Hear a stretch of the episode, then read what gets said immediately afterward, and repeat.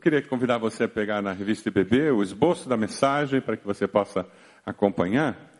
Eu queria convidar você a abrir lá em Marcos, capítulo 5. Conecte sua Bíblia, encontre o texto de alguma forma, ou até abra sua Bíblia, né, do jeito antigo. Lá em Marcos, capítulo 5, versículo 24. Veja quem está perto de você, se a pessoa encontrou o texto ou se ela tem acesso ao texto, para que nós possamos caminhar juntos durante esta mensagem.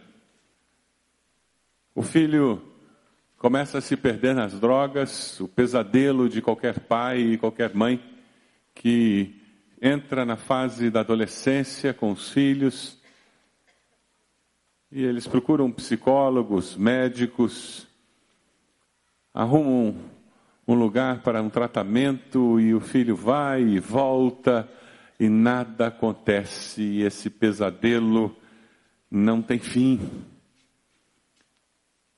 Você lá na empresa, olha os extratos, olha a programação de encomendas, e a empresa vai mal, e você junta a raspa do tacho, contrata um consultor cheio de promessas, muda os planos, a estrutura da empresa, nova estratégia e nada.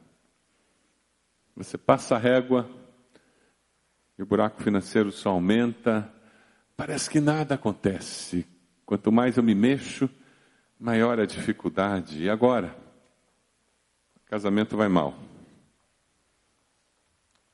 E finalmente conseguimos conversar e agora surgiu a oportunidade.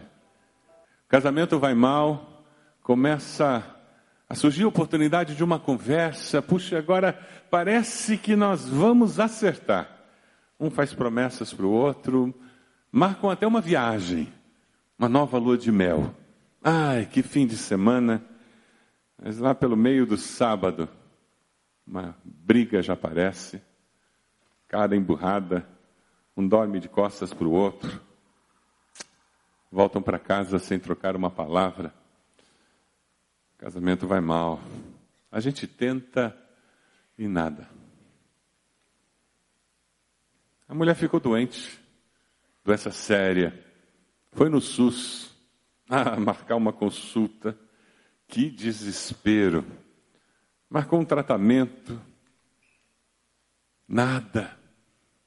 Fez um plano de saúde. Pagou o plano de saúde. Ou melhor, foi a médico particular, pagou a consulta, fez tratamento e nada. Tem momentos na vida que parece que todo esforço não dá em nada. Você já se sentiu assim? Talvez você tenha vindo a esse culto com esse sentimento. Parece que quanto mais eu me mexo, mais afunda. Parece que quanto mais eu tento arrumar, mais desarruma. Quanto mais eu tento consertar, mais desconcerta. O texto que nós vamos ler hoje é de uma mulher que se sente assim. E ela ouve que Jesus está passando. E ela resolve ir ao encontro de Jesus. Ela não tinha mais esperança. Elas tinham se esgotado. Eu já tentei tudo. Ela vindo ao encontro de Jesus, Aquilo que tinha sido uma enfermidade física, depois de 12 anos, não era mais apenas uma enfermidade física. Agora era física, emocional e espiritual. Ela precisava encontrar um lugar para descansar. O texto que nós vamos estudar hoje nos mostra Jesus sendo sensível ao sofrimento humano. Ele vai ressuscitar a filha de Jairo a multidão o apertava, todos queriam ver aquele milagre acontecer, mais um milagre feito por Jesus, e eles são surpreendidos no caminho, porque o poder de Deus se manifesta no meio do caminho. Lá no versículo 21, Marcos 5, a partir do versículo 21, tendo Jesus voltado de barco para outra margem, uma grande multidão se reuniu ao seu redor, enquanto ele estava à beira do mar, então chegou ali um dos dirigentes da sinagoga chamado Jairo. Vendo Jesus, prostrou-se aos seus pés e lhe implorou insistentemente: Minha filhinha está morrendo. Vem, por favor, e impõe as mãos sobre ela para que seja curada e que viva. Jesus foi com ele. Uma grande multidão o seguia e o comprimia. E estava ali certa mulher que havia 12 anos vinha sofrendo de hemorragia. Ela padecera muito sob o cuidado de vários médicos e gastara tudo o que tinha, mas em vez de melhorar, piorava. Quando ouviu falar de Jesus, chegou por trás dele, no meio da multidão, e tocou em seu manto, porque pensava: se eu tão somente tocar em seu manto, ficarei curada. Imediatamente cessou sua hemorragia e ela sentiu em seu corpo que estava livre do sofrimento. No mesmo instante, Jesus percebeu que dele havia saído o poder. Virou-se para a multidão e perguntou: Quem tocou em meu manto? Responderam seus discípulos: Vês a multidão aglomerada ao teu redor e ainda perguntas quem tocou em mim? Mas Jesus continuou olhando ao seu redor para ver quem tinha feito aquilo. Então a mulher, sabendo o que lhe tinha acontecido, aproximou-se, prostrou-se aos seus pés e, tremendo de medo, contou-lhe toda a verdade. Então ele lhe disse: Filha, a sua fé a curou. Vá em paz e fique livre do seu sofrimento. Vocês conseguem imaginar alguém viver 12 anos com uma hemorragia? Pergunta a pessoa do lado aí. Você consegue imaginar alguém 12 anos sofrendo de hemorragia? Uma mulher menstruada por 12 anos ininterruptamente e não tinha mods descartável naquela época. Era no tempo da toalhinha, gente. Vocês conseguem imaginar o desespero dessa mulher? Ela tinha uma crise física. Ela certamente já estava anêmica. Ela tinha fraqueza. 12 anos. Ela tinha uma crise emocional tremendamente sobre si. Sabe por quê? Provavelmente ela foi abandonada pelo marido. Maridos naqueles dias abandonavam a esposa por muito menos do que isso. Eles tinham liberdade para abandonar a esposa se não gostavam da comida. Porque a mulher era considerada um objeto de luxo do homem. E ela, além disso, tinha uma crise espiritual tremenda. Que vergonha! Ela era considerada impura, ela não podia ir ao templo adorar a Deus. Ela era considerada alguém amaldiçoada por Deus. Onde estava Deus? Será que ele não via tamanho sofrimento? Doze anos? Por que, que ele não fazia nada? Pergunte a pessoa ao lado. Onde é que está Deus quando um sofrimento como esse se abate sobre alguém? Onde é que está Deus quando existe sofrimento? Pergunta a pessoa do lado aí. Vê se ela consegue te ajudar a responder. Onde é que está Deus? Com muita facilidade, nós começamos a culpar Deus pelo sofrimento.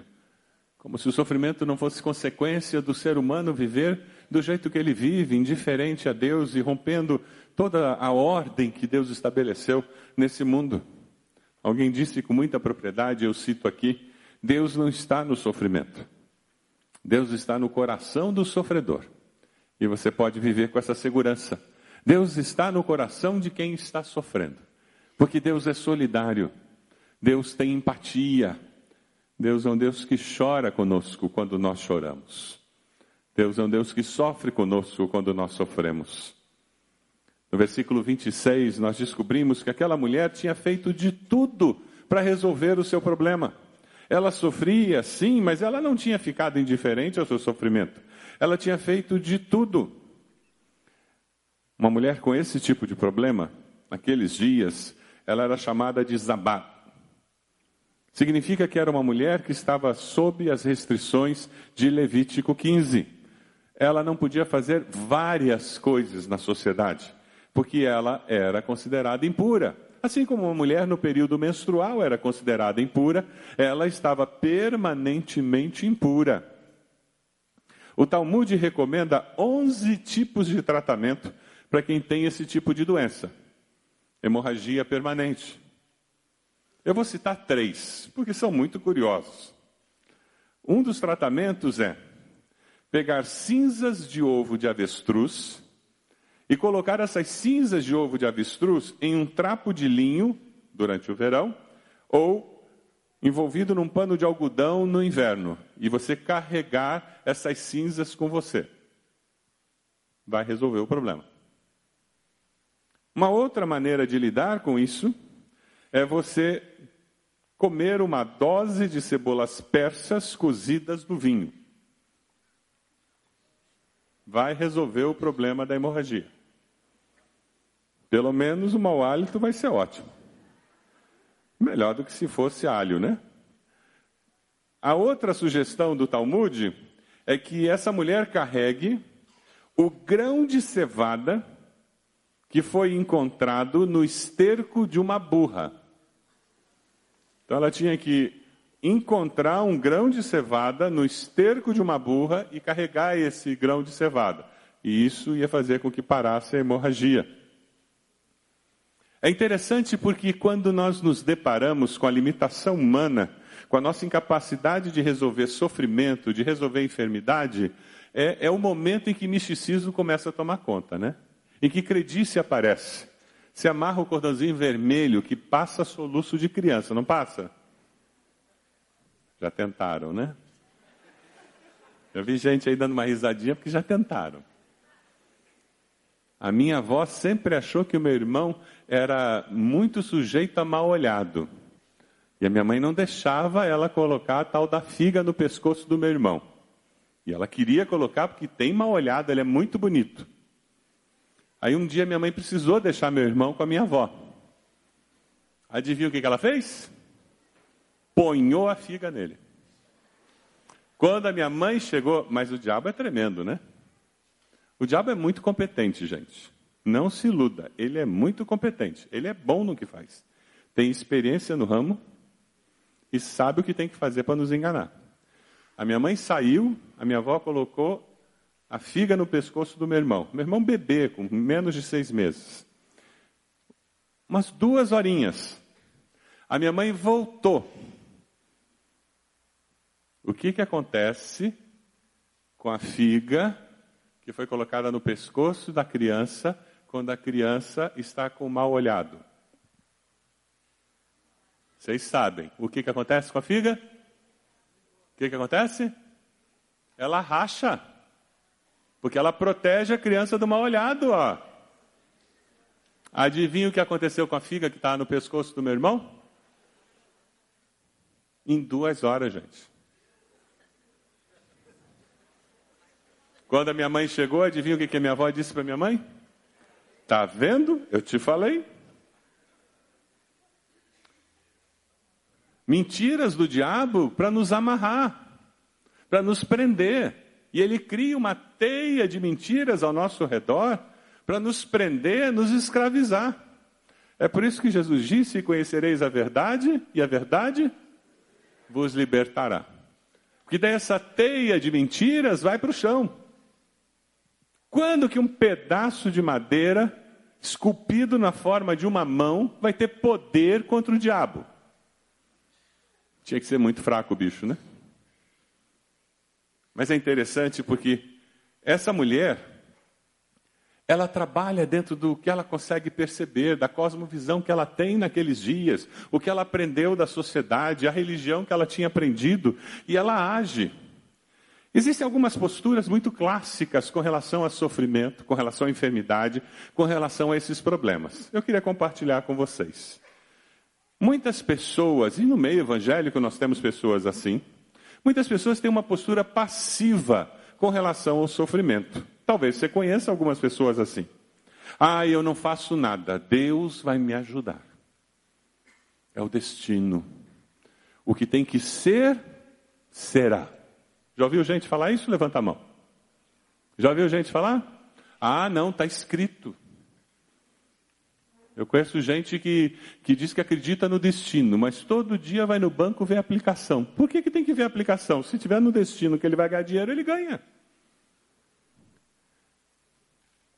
Essa postura passiva muitas vezes é confundida com fé. É aquela postura de resignação, ah, eu tenho que aceitar, é assim mesmo, a vida é assim, ó vida, ó céus, ó azar. Eu tenho que sofrer, é, comigo é assim, meu avô já sofria, a minha mãe já sofria, agora sou eu que tenho que sofrer. Pessoas que, quando enfrentam a adversidade, quando enfrentam o sofrimento, eles assumem uma postura passiva e o pior, às vezes colocam Deus no meio. Como se Deus quisesse que nós fôssemos simplesmente levados como toco na enchente. Ele é levado pela correnteza. Por que, que Deus colocou cérebro? Não foi para separar a orelha, foi para a gente usar. Tem outra função. Por que, que Deus nos deu capacidade de arrazoar, de questionar, de pensar, de trabalhar, de, de agir? Porque Ele não quer que nós sejamos simplesmente passivos. Resignação não é prova de fé. Muitas vezes é justamente o contrário. É não crer que Deus pode mudar a realidade. Por isso que eu vivo uma vida resignada. Seja o que for, tanto faz. Mas existe uma outra postura muito comum também, nós encontrarmos. Eu chamo de postura moderna com relação ao sofrimento.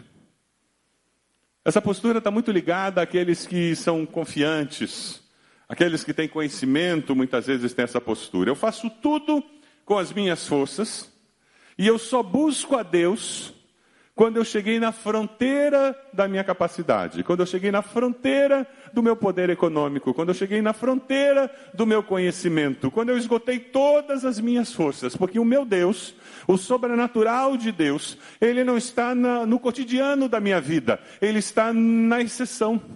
Deus fica na margem da minha existência e não no interior da minha existência. Eu tenho dor de cabeça, a fazer oração pedindo a Deus que passe a dor de cabeça, eu tomo remédio. Eu só oro se depois de duas semanas com dor de cabeça ela não passar. Essa mulher da história é a imagem perfeita dessa postura. Ela gastou tudo que ela tinha Ela fez tudo o que estava ao seu alcance. Ela esgotou todas as suas forças. Ela foi procurar Jesus quando não tinha mais alternativa. Talvez você tenha essa tendência de ser alguém assim. Você não procura ajuda para o seu casamento. Só quando já não tem mais saída, aí você procura ajuda. Você não procura mais ajuda para os seus filhos, mas é quando não tem mais saída, aí você procura ajuda. Você não ora a Deus sobre os seus negócios, só quando está tudo acabado é que você ora. Porque você não consegue enxergar Deus naquela rotina da vida, nas coisas simples da vida. Deus sempre está na fronteira. Na hora que acabou o teu dinheiro, na hora que acabou a tua capacidade, na hora que acabou o teu conhecimento, aí sim entra Deus. O problema dessa postura é que conforme o conhecimento humano aumenta, conforme o teu poder aquisitivo aumenta, Deus vai ficando cada vez mais longe de você cada vez mais longe da sua vida. E cada vez você precisa menos de Deus. A postura pós-moderna é a postura mística. Não existe verdade absoluta, todos os caminhos são bons e levam a Deus, não é verdade? Ah, todas as orações são muito bem-vindas. Eu sempre acho muito bom isso. Já ouviu gente falar assim? Tudo é tão lindo, maravilhoso. Aí eu estou com uma doença, eu pego cristais, eu vou fazer massagem com pedras, eu vou na igreja evangélica, eu vou no centro espírita, eu, eu levo uns passes, aí eu pego uma garrafada. Acende uma vela para cada santo. Mas tudo é tão lindo, maravilhoso. Essa postura eu nunca encontro a Deus, porque na realidade eu não estou buscando a Deus. Eu estou buscando magia. A nossa grande dificuldade no nosso país é que o brasileiro não está buscando a Deus. Muitos se enganam achando que o brasileiro está buscando a Deus. Não. O brasileiro está buscando algo sobrenatural.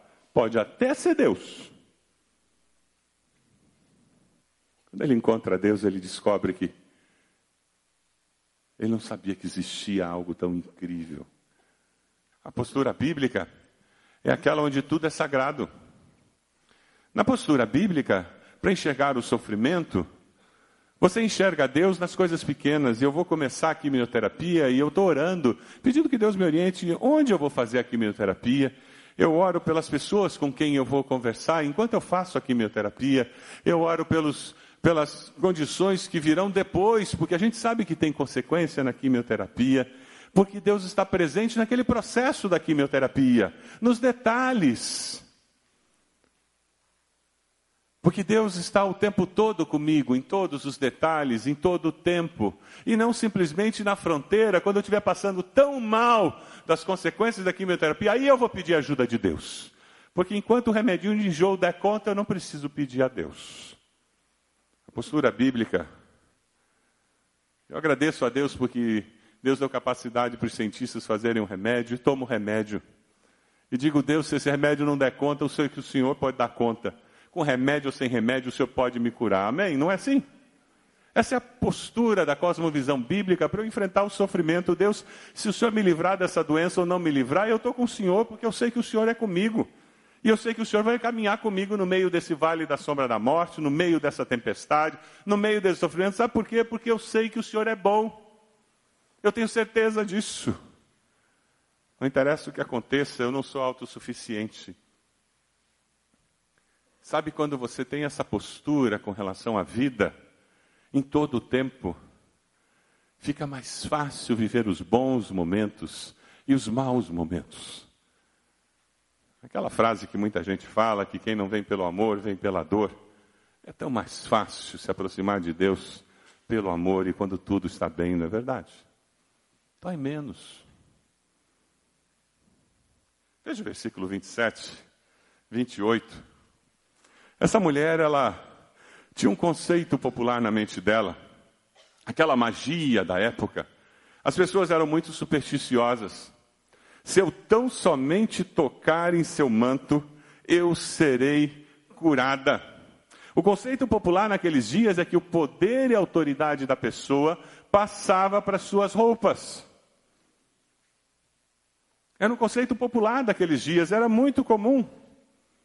Ela tinha ouvido falar de Jesus, que ele tinha curado enfermos, então na mente dela era natural ela pensar que o manto de Jesus tinha poder para curar, porque Jesus curava pessoas. É só naquele tempo que tem esse poder? É só naquele tempo que tem esse conceito na mente das pessoas?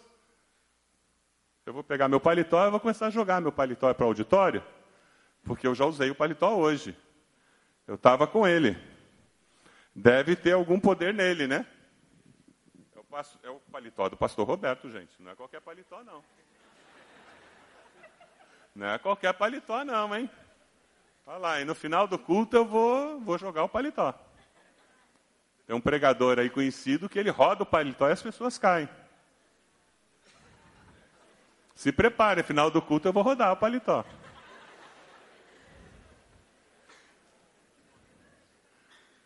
Queridos, isso é cosmovisão pagã. Mas eu posso vestir essa cosmovisão pagã com uma linguagem evangélica. E o coitado do Espírito Santo é que leva a bronca. Ele que leva a culpa disso. Mas sabe o que me fascina quando eu vejo esse texto? Mesmo ela tendo essa concepção que era da época, eu fico pensando, quem será que falou de Jesus para essa mulher? Alguém deve ter falado de Jesus para ela, não é verdade? Em algum canto, no meio do sofrimento dela, ela deve ter encontrado alguém que contou a novidade daquele nazareno que tem curado uma porção de gente. No Evangelho nós temos vários heróis anônimos. Pessoas assim que falaram para outras pessoas de Jesus, do seu poder, do jeito amoroso com que ele tratava as pessoas, e a palavra foi se espalhando, e as pessoas comentavam, e as pessoas, por curiosidade, se aproximavam de Jesus. Alguém deu evidência do poder de Deus para ela. Alguém falou para essa mulher que Jesus tinha poder para curar. Eu fico imaginando se nós temos falado desse poder de Jesus para curar, para pessoas que nós encontramos durante a semana, lá onde a gente mora, na faculdade, no colégio,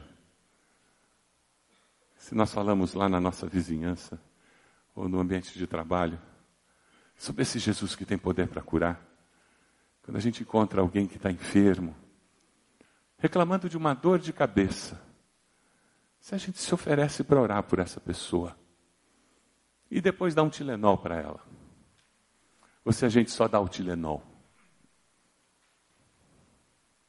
sabe? Inclui Deus na vida, nos detalhes da vida dessa pessoa. Você encontra alguém falando da crise no casamento, você fala do poder de Jesus e ora com essa pessoa. Se ouve essa pessoa falando da crise financeira na família ou na empresa, quem sabe, você fala do poder de Jesus. Você dá evidência desse poder. Aquela mulher colocou a sua fé em Jesus. E tudo começou porque alguém lhe falou do que Jesus tinha feito. Ela estava errada quanto ao manto curar, mas ela estava certa quanto a colocar a sua fé em Jesus. O objeto da sua fé estava correto. Deus é muito misericordioso. Deus vai além das nossas limitações. Kay Arthur, num livro bem antigo já, mas precioso sobre oração, o livro Senhor Ensina-me a Orar em 28 Dias.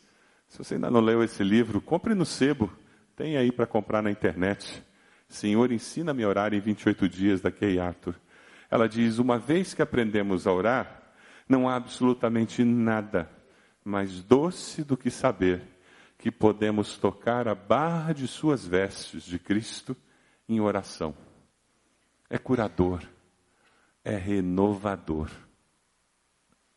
Você deseja estender a sua mão e tocar em Jesus pela fé? Você está desistindo por alguma razão? Qual a dificuldade que impede você de tocar em Jesus, pedindo que Ele cure a sua vida, o seu coração. Veja o versículo 29 que nós estamos estudando.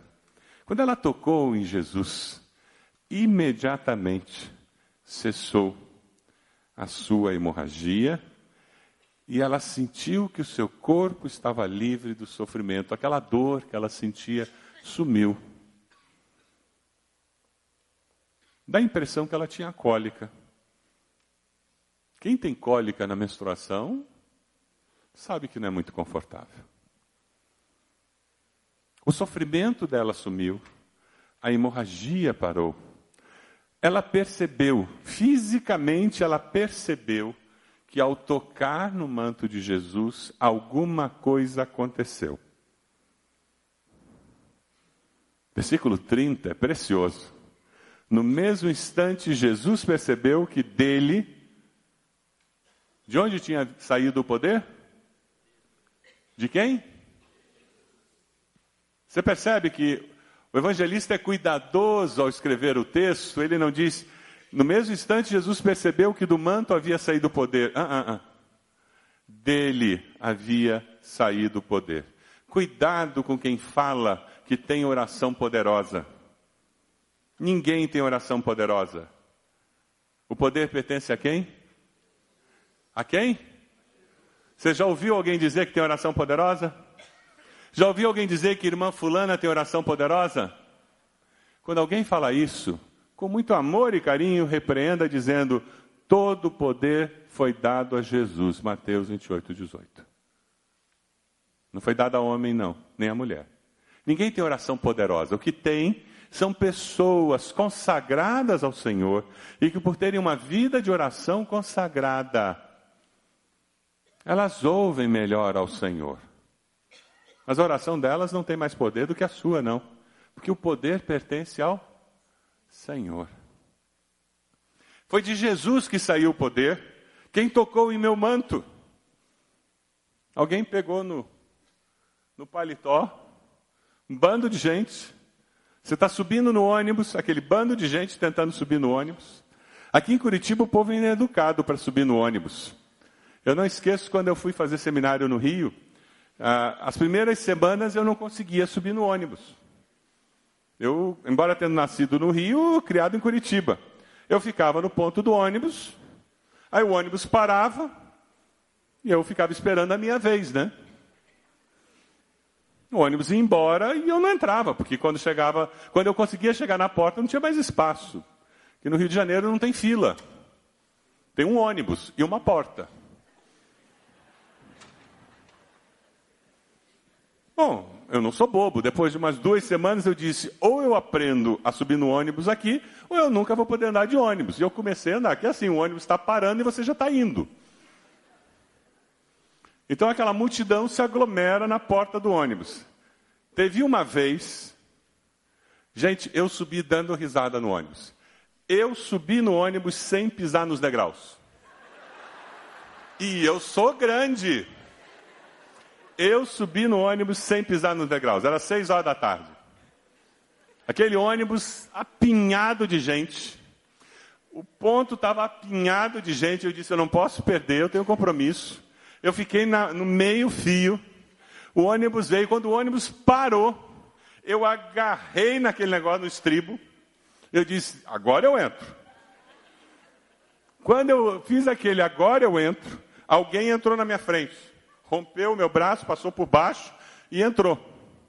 Aí aquela massa que entrou na frente, eu fui empurrado pela massa de trás.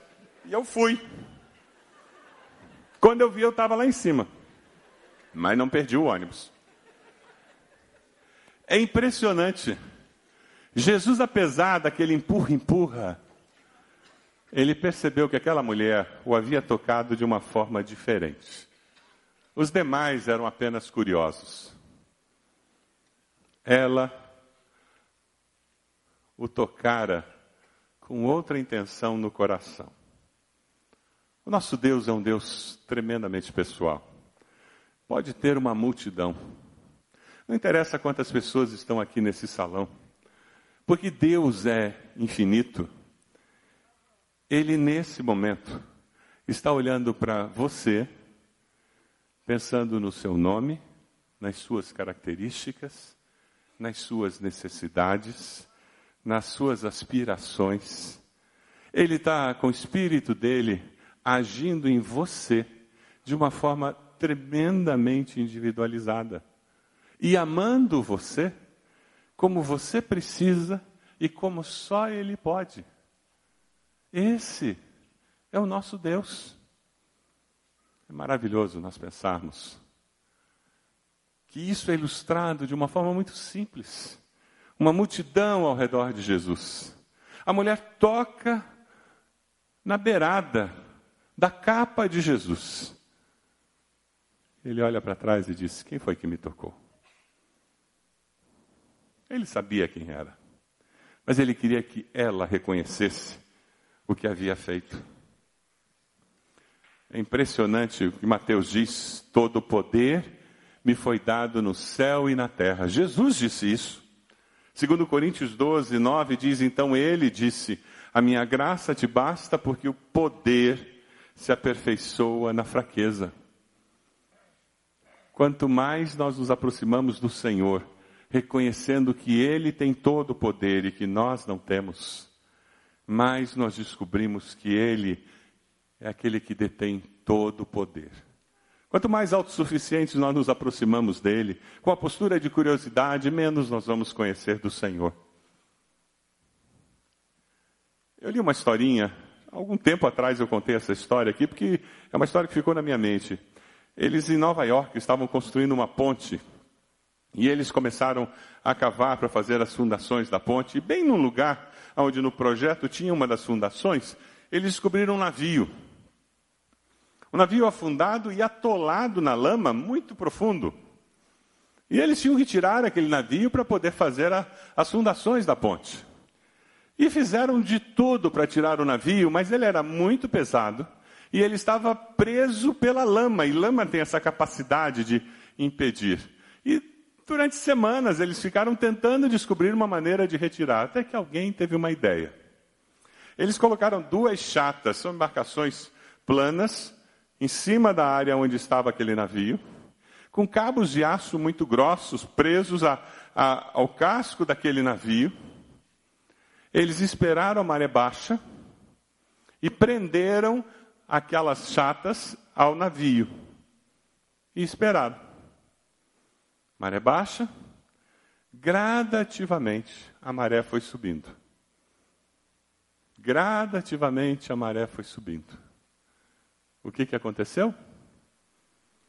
Aos pouquinhos, com a força da maré, a força do oceano, aos pouquinhos, aquele navio foi desatolado do fundo daquele canal e foi retirado da lama.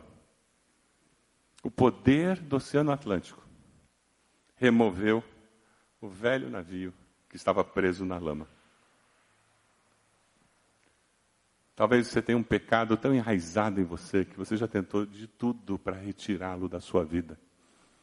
Deixe o poder do Espírito Santo de Deus remover esse pecado, porque ele vai fazê-lo de uma vez por todas. Talvez tenha uma situação na tua vida que não muda, você já tentou de tudo. A boa nova é que quando você estende a sua mão para Jesus, ele cuida de você de uma forma individualizada, pessoal e com poder que só Ele detém. Ele transforma. Como Ele fez na vida dessa mulher. Veja o versículo 32. Jesus olhando ao redor para ver quem tinha feito aquilo. Jesus não quer deixar que aquela mulher volte para o meio da multidão de uma forma anônima escondendo-se, mas com uma fé misturada com magia, com superstição. Ele deseja que ela conheça mais do que a cura física. O interesse de Jesus é que ela o confesse como aquele que teve poder para fazer aquilo, que ela o confesse como Messias de fato. Deus é muito misericordioso, mas ele não é conivente com crendice. Ela toca as vestes pedindo um milagre. Jesus é o objeto da sua fé. Versículo 33 diz: A mulher, sabendo o que tinha acontecido, aproximou-se, prostrou-se aos seus pés e, tremendo de medo, contou-lhe toda a verdade. Depois de confessar a verdade a Jesus, ela teve paz. Filha, sua fé a curou. Vá em paz. Fique livre do seu sofrimento. Vá em paz. A paz de ser aceita como era e ser curada de uma forma completa pelo Senhor. Fique livre do seu sofrimento. A paz de Cristo transforma a nossa vida em todas as dimensões. Eu preciso reconhecer: a salvação não é apenas para a eternidade, é para todo o tempo, em todas as áreas da vida, todas as dimensões da minha existência. Eu li uma história muito interessante de alguém que trabalhava numa tecelagem, uma tecelagem que fazia tecidos muito finos. Ora, quando você faz tecidos muito, muito finos, a linha é muito fina. Então era muito preciosa a atenção que tinha que ser dada àqueles fios, porque de vez em quando eles embaralhavam. Existia uma pessoa naquela tecelagem especializada em desembaralhar os fios. E a orientação era muito simples. Toda vez que o fio embaralhava, eles deviam parar a máquina e chamar aquela pessoa especializada. E ela vinha, e em poucos minutos ela soltava os fios e eles continuavam a produção. E depois de chamar algumas vezes esse especialista, um dos funcionários disse: Ah, até eu consigo fazer isso. E na próxima vez que o fio embaralhou, ele não chamou o especialista. Ele parou a máquina e ele mesmo começou a tentar desembaralhar o fio. Você já pode imaginar o que aconteceu. A coisa embaralhou ainda mais, ficou mais confusa ainda. Quando os fios estavam tremendamente embaralhados, Com muito constrangimento, ele tocou a sirene. O especialista veio, olhou aquela confusão e disse o que aconteceu e ele contou o que ele fez. E quando o especialista chamou a sua atenção, ele disse: Mas eu fiz o meu melhor, eu, eu, eu achei que eu conseguia fazer. O especialista olhou para ele e disse: Nunca esqueça que o seu melhor é chamar a mim para vir desembaralhar. Nunca esqueça que o seu melhor é me chamar para vir desembaraçar. Quantas vezes nós estamos tentando resolver os problemas da nossa vida por nós mesmos? Porque afinal nós achamos que temos a solução ou sabemos como chegar lá. Mas na realidade, o nosso melhor é entregar o nosso caminho ao Senhor, confiar nele. Por quê? Porque Ele tudo fará. Na realidade, o nosso melhor é vinde a mim, todos vós que estáis cansados e oprimidos, porque eu vos aliviarei. Na realidade, o nosso melhor é chamar o especialista. Como essa mulher fez. E a hora que ela foi até ele, ela descobriu a solução para o seu problema de 12 anos. Você já confessou a Jesus como Senhor e Salvador? Já se arrependeu dos seus pecados? Já reconheceu que Ele morreu na cruz por você, para te dar vida eterna, para cuidar de você? Deus trouxe você hoje aqui para você fazer isso. Para você estender a sua mão e dizer: Jesus, muda a minha vida, cura minhas feridas, me dá uma vida nova. Você pode abaixar sua cabeça, por gentileza? Eu queria convidar você a fazer uma oração onde você está. Com essa oração você vai estar dizendo: Deus, eu reconheço que sou pecador, que sou pecadora. Faça isso. Eu te peço perdão pelos meus pecados. Diga isso para o Senhor. Eu reconheço que Jesus morreu naquela cruz pelos meus pecados.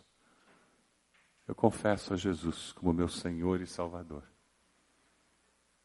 Eu entrego a minha vida ao Senhor. Eu estendo a minha mão porque eu quero tocar no Senhor. Eu quero que o poder do Senhor transforme a minha vida.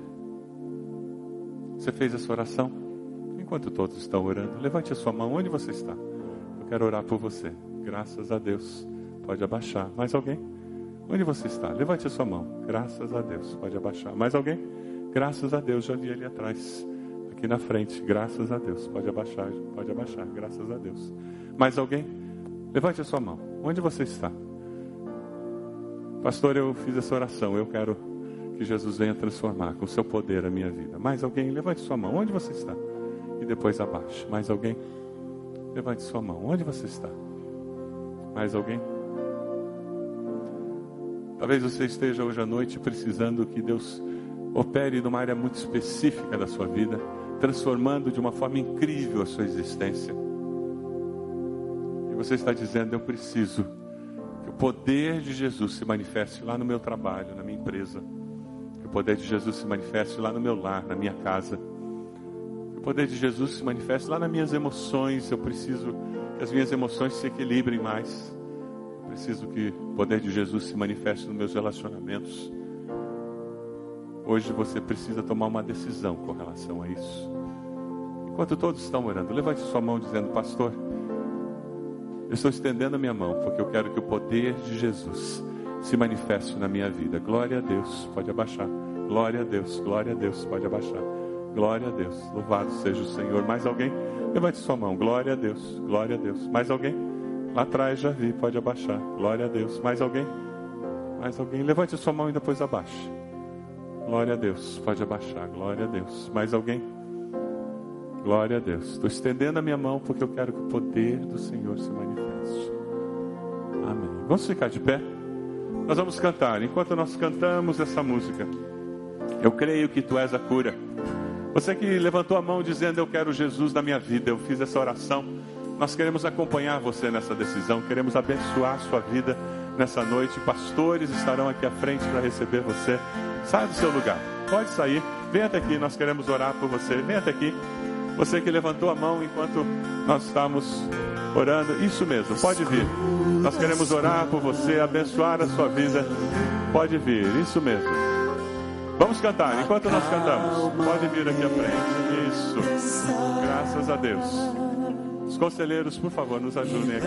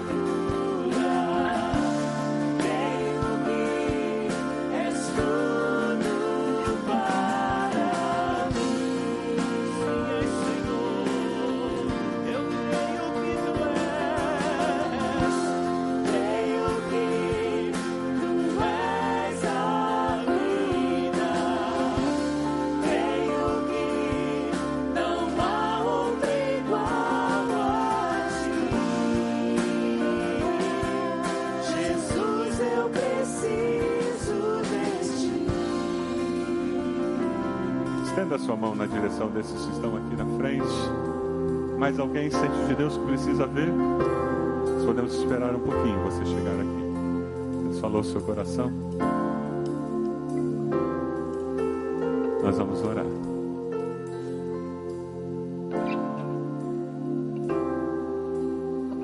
Isso, que bom. Graças a Deus. Feche seus olhos.